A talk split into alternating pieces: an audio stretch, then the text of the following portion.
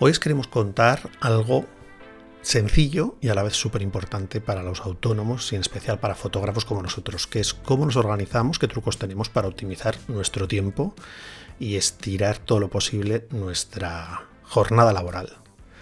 Un ejemplo que me gusta poner en estos casos es eh, un meme que suelo ver mucho en Instagram, que me hace mucha gracia, de un chico que sigo, que no sé cómo se llama, pero que aparece él eh, figurando como si fuera un millennial delante de un microondas esperando a que se caliente un vaso de leche. Y está esperando, esperando, esperando el tiempo que tarda en calentarse su vaso de leche y no hace nada más, más que mirar el reloj y desesperarse. Y luego él se disfraza de su madre y se ve como en el tiempo que se está calentando la leche, su madre pues friega el suelo, pasa el aspirador, mete los platos a la, a lavavajillas, limpia la ropa, o sea, un poco exagerado, pero al final es algo que yo me sentí muy identificado porque como amo de casa que soy, soy de esos, soy de los que, ¿para qué vas a estar esperando si tienes mil funciones que hacer? que son microtiempos que los puedes llenar como si estoy delante del microondas, sé que tardo dos minutos en calentar mi café con leche y yo sé que en ese tiempo puedo hacer la cama, por ejemplo, o ordenar la cocina, o meter los platos a la vajilla, o sea que soy un poco la madre. Al final esto se divide en algo tan sencillo como ser proactivo o reactivo. Os reconozco que lo de reactivo lo tengo que buscar en Google porque no sabía cuál era el antónimo, sabía que, era lo contrario de proactivo, pero no sabía el nombre. Al final lo de ser proactivo no es más que ese tipo de personas que hacemos que las cosas sucedan. Y el reactivo, sin embargo, espera que las, espera que las cosas pasen. ¿Es bueno? ¿Es malo? Hombre, eh, no es ni bueno ni malo, pero en el caso de ser autónomo como nosotros, por ejemplo, es muy jodido ser reactivo y esperar a que las cosas pasen. Hemos oído a muchos colegas durante este tiempo de pandemia que han dicho las cosas ya volverán, ya vendrán clientes. Esas frases, si eres eh, estás autoempleado como nosotros, son inaceptables. Tienes que menear el culo, tienes que hacer lo que haga falta para buscar futuros clientes porque si no luego pasa lo que pasa, que mucha gente, por desgracia, ha tenido que dejar la profesión, pero no porque sea mal fotógrafo. Ojo, no os confundáis, porque es mal empresario y espera que esas cosas pasen. Pero bueno, y no, no venimos a hablar de eso, sino que venimos a soltar algunas cosas de cómo manejamos nosotros el tiempo, nuestros timings en el estudio. Os vamos a dar unos tips de cómo nosotros hacemos que el tiempo en el estudio esté optimizado y sobre todo ordenado. Al final todo hay que ordenarlo para que no esto no sea un caos y se desmadre, sobre todo cuando tienes muchos clientes habituales como nosotros. Una de las cosas que solemos hacer es establecer unos horarios, por ejemplo. ¿Cómo puedes establecer estos horarios? Eh, es, es, difícil, sobre todo cuando trabajas con más personas. En este caso estamos trabajando Xavi y yo. Y sí, no tenemos unos horarios fijos, pero ah, con el tiempo nos hemos dado cuenta que ese horario orgánico, que yo eh, soy muy, muy defensor de horarios que vayan acorde a tu energía. Vamos, vamos a ver si me explico. Yo, por ejemplo, soy una persona que hoy mismo me levantaba a las 5 y media de la mañana, a las 6, o sea, últimamente ya llevo ya unos años que ese es un horario habitual hay veces que me levanto un poquito más tarde, pero es verdad que se me enciende la bombilla y yo ya ahí me pongo en marcha. ¿Qué hago en ese tiempo? Pues bueno, me tomo mis cafés, desayuno, hago ejercicio y a partir de las 8 ya estoy trabajando. Entonces, ¿qué pasa? Yo tengo que ver mi nivel de energía, cómo está y acorde a cómo esté ese nivel de energía y cómo me vea yo, tengo que organizar el resto del día. Yo sé perfectamente que mi energía está a full desde las 7 de la mañana hasta las 12 del mediodía. Entonces, ¿qué hacemos? Procuramos tener todas las sesiones de fotos por las mañanas, porque yo estoy creativo, estoy proactivo, estoy que busco todas las soluciones a todas las cosas que me echan encima. Y entonces, cuando alguien nos propone hacer una sesión a la tarde, procuramos pasar a la mañana. Ojo, si, es inevitable, pues, pues es inevitable, lo hacemos a la tarde y no pasa nada y no va a quedar mal por eso. Pero sí procuramos que sea todo a la mañana porque nosotros sabemos que vamos a tener unas fotos mejores, una optimización de tiempo, en menos tiempo vamos a hacer más cantidad de fotos y con mucha mejor calidad. De la misma forma, os digo que yo a las 2, ¿por qué os he dicho hasta las 12 del mediodía? ¿Quiere decir que a las 12 del mediodía dejamos de trabajar? No. Yo sé que a las 12 del mediodía a mí me pega el bajón ya llevo unas seis horas en marcha Y eh, Xavi me conoce perfectamente, me pasa en las bodas, me pasa con cualquier trabajo, me ve la cara que pongo y entonces de repente hasta me puedo llegar a enfadar. Yo no sé si es nivel de azúcar o alguna cosa. Eh, me pongo como un niño asquetoso. Todos son pegas. Además es automático. O sea, es una cosa que, que te tienes que conocer tú muy bien. Entonces yo sé que hay un momento que es mejor parar 10 minutos, tomar un café si hace falta, o tomar un plátano o lo que sea, y de repente la energía se me reactiva durante otras dos o tres horas sin ningún problema.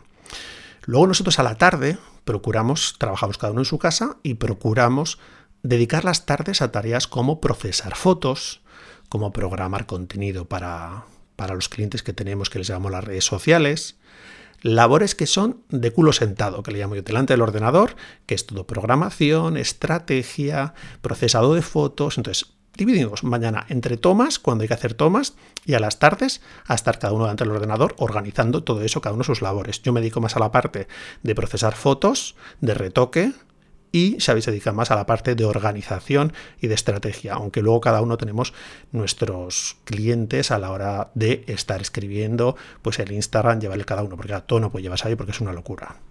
Otra de las cosas que a mí me parece muy interesante es lo de, yo por lo menos trabajo así, es programar tareas. En este tema eh, tenéis que ser muy cuidadosos, porque hay gente que, que vemos que se pone unas metas como muy bestias.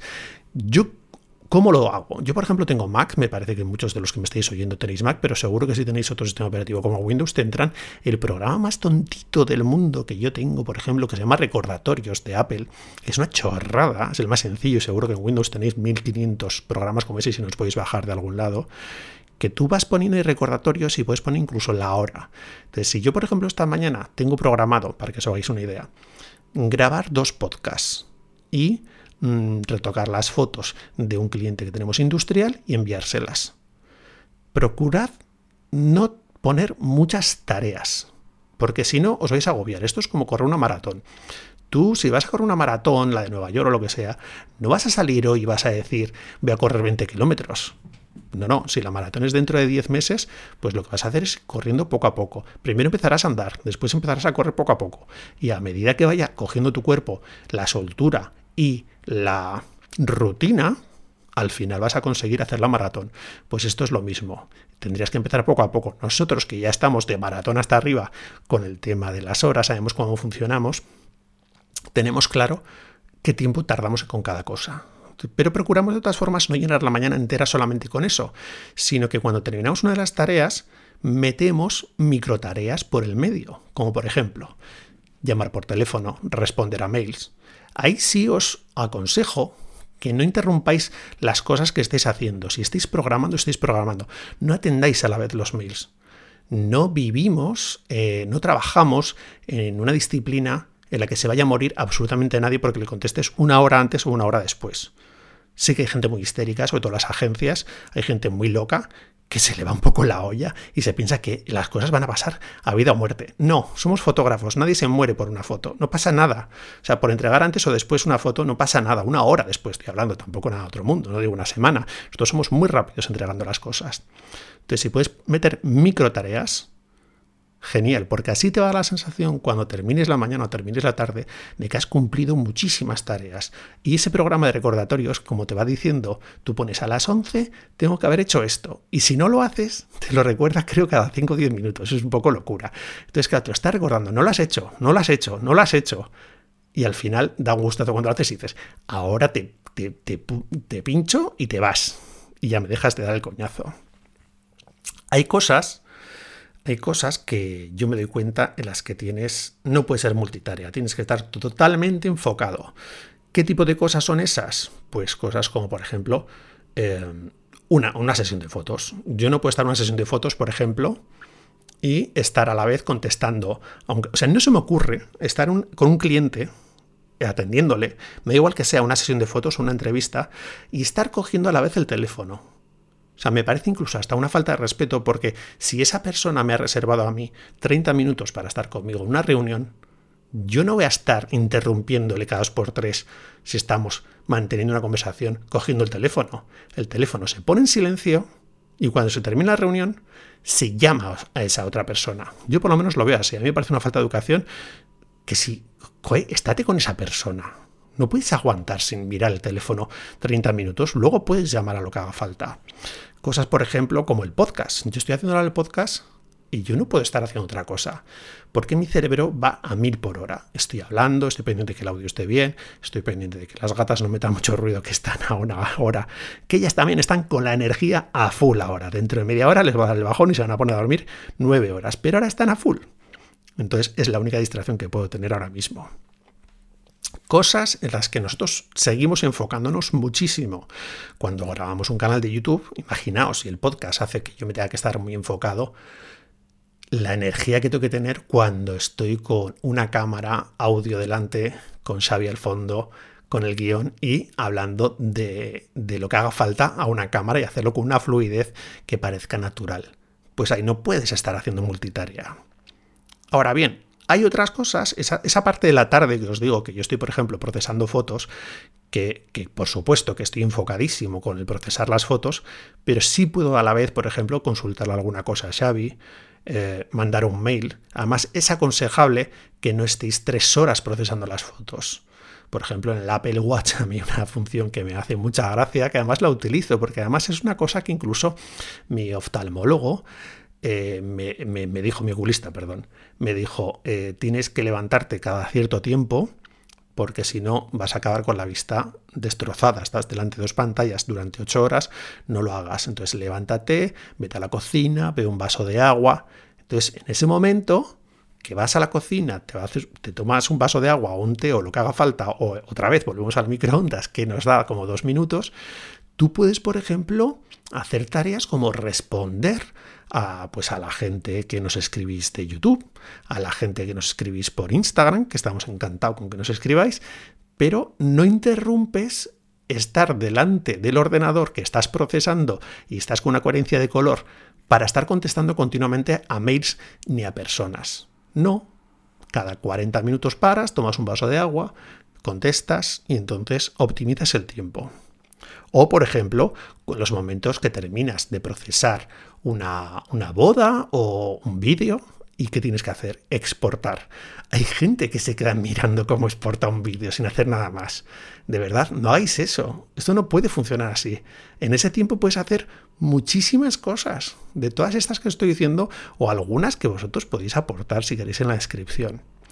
Al final, todo esto consiste en intentar estar al día 8, 9, 10 horas las que estéis trabajando. Nosotros estamos, yo creo que vamos por las 10 horas, pero es algo que queremos también, queremos mirarlo para optimizarlo y bajar las horas. Es verdad que ahora estamos con muchísimos clientes y bueno, es un momento que estamos en un momento dorado y lo que tenemos que hacer es estar a full y es lo que toca ahora mismo, que ya vendrán tiempos peores. O intentar mantener este tipo de clientes o incluso ir a más sabiendo delegar funciones más mecánicas, sobre todo para que nosotros no muramos en el intento. Si os ha gustado este podcast y queréis ayudarnos, siempre podéis pasar por Apple Podcast y dejarnos una reseña por escrito de 5 estrellas. ¿Queréis saber más de nosotros? Tenéis nuestro canal de YouTube en el que veréis cómo trabajamos, cómo retocamos fotos, cómo manejamos nuestro equipo y si queréis saber todavía más, pasaros por nuestro Instagram de bodas, que es Mandragora Studio, y por nuestro Instagram más profesional, que es Mandragora Pro, en el que vais a ver tanto trabajos del día a día, trucos para sacar fotos y trucos para redes sociales. Un abrazo y hasta el siguiente podcast.